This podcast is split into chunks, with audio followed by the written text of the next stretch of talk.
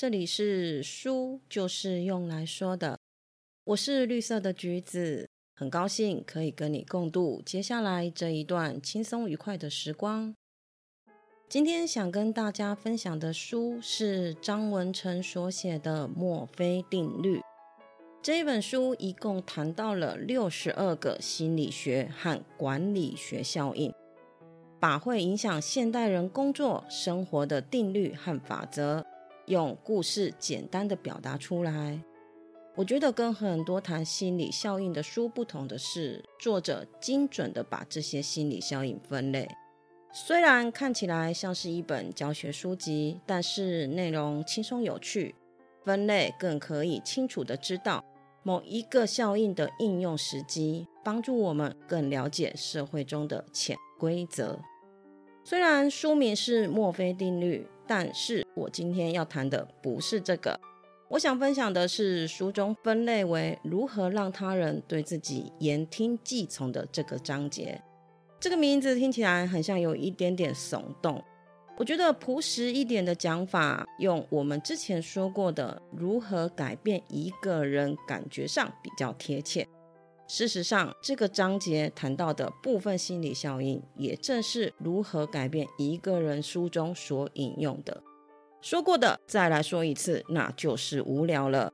今天我们会针对如何改变一个人书中没有谈到的来说。那我们就开始我们今天的说书了。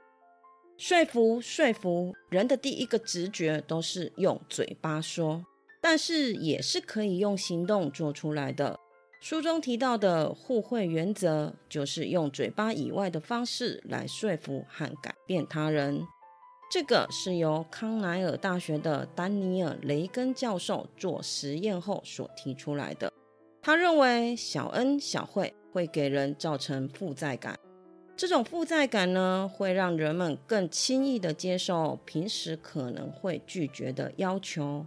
而且在实验中，他还得出了一个跟大家认知不太一样的事实。一般我们会认为，我们会更愿意答应朋友或喜爱的人所提出的要求。但是，依实验的结果来说，互惠原则跟喜好度并没有绝对的关联，因为我也必须为他做点什么的偿还心理大于一切。哪怕是对自己不喜欢的人提出的要求，我们也会买单。为什么偿还心理会大于一切呢？这是基于人类的本能。考古学家理查里奇就曾经在研究里面指出过，人类之所以成为人类，就是因为这种互惠系统，让人类的祖先在一个公平的偿还网络里面分享他们的食物和技能。所以受惠于人后，就会有一种压力，让我们想迫不及待的要卸下。这个时候呢，我们会痛快的给出我们所得到的还要多的回报，来让自己的心理得到解脱。关于互惠原则，我有很深的感悟。我是一个比较喜欢和别人分享吃的东西的人。所以，对于工作上有往来的同事，我会不定期的送上一些新奇好吃的食物。一开始，我想的只是分享和感谢大家在工作上的互相迁就。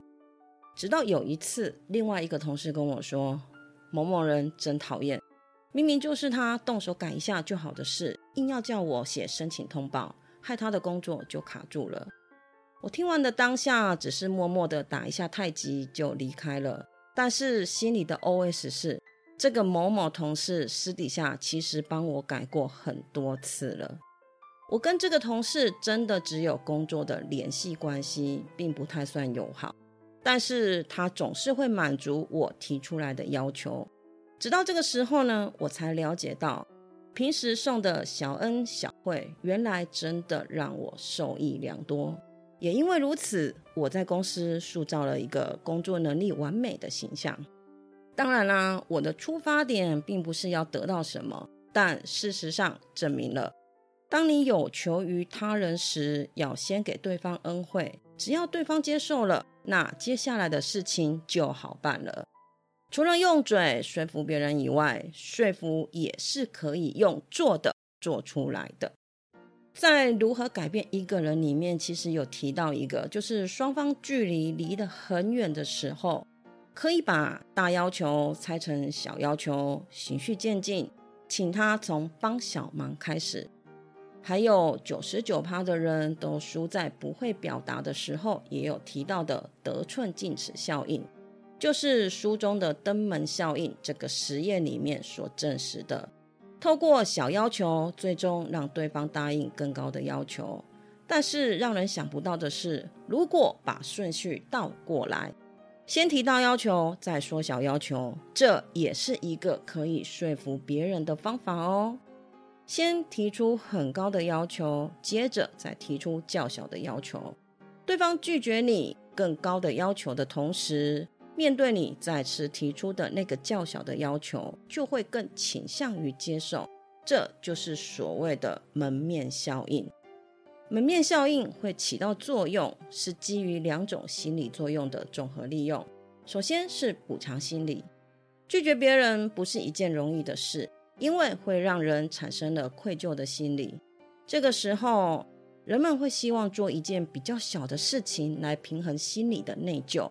意思就是说，透过同意第二个较小的要求来弥补第一个要求的负罪感，这个应该很常会看到在电视剧里面，某人向某人借钱的时候，通常会先提出一个很天文数字的款项，被拒绝以后，接着就会缩小这笔钱的数字，让对方基于负罪感真的借给他。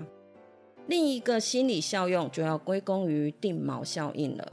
人们在做决策之前，思维往往会被所得到的第一项资讯给左右了。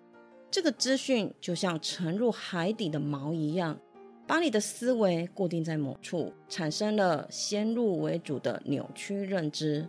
而且这个锚是埋在你的意识深处，很多人根本就意识不到。还以为是自己独立思考后才做的决定呢，其实，在不知不觉中已经被先入为主的资讯给误导了。说到这里，大家是不是很熟悉？还记得之前提到过的空服员问你要茶还是要咖啡的例子吗？这就是定锚效应。乘客思考的范围被锚定在咖啡和茶之间，只有少数的人会想到他还有第三种选择。人会有定锚效应，是因为接收的资讯量太小了。我们的大脑很神奇，资讯少的时候，对资讯的分辨能力就会变弱。可是当资讯量变大了，大脑反而会高速的运转，判别哪些资讯有价值，哪些是锚点。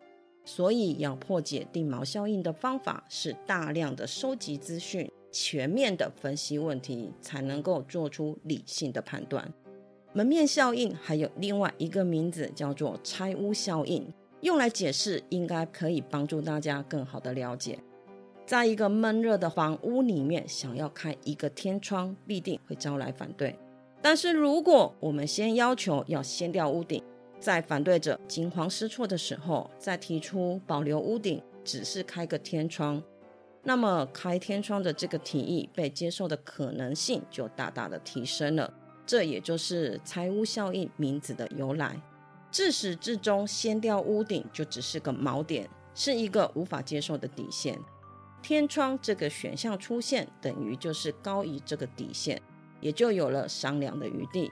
也因为这个锚点，提高了对方的底线和忍耐度。大家有注意到大瓶可乐和小瓶可乐的定价吗？这两种的价差不会大于五块钱。但是容量却有着一倍以上的差别。换句话来说，小可乐就只是锚点，让你先入为主，产生大可乐比较划算的思维。厂商真正要卖你的也是大瓶的，小瓶的卖多少对厂商而言根本不重要。最后，想要来跟大家分享一下我的阅读小心得。其实我不太喜欢看相同的题材的书，但是最近我有点改变了。或许书里面提到的理论翻来覆去就是那一些，但不同的作者会有不同的解释和案例。随着阅读的越多，思维的范畴也会越广，一些原本不在你想象里面的东西也会慢慢的浮现的。慢慢的，你也可以走在打破框架的这条路上。谢谢你今天的收听，你的追踪是我成长的养分。动动手指，让我可以慢慢的长大。希望今天的内容可以给你一点点新的想法。我们下次见，拜拜。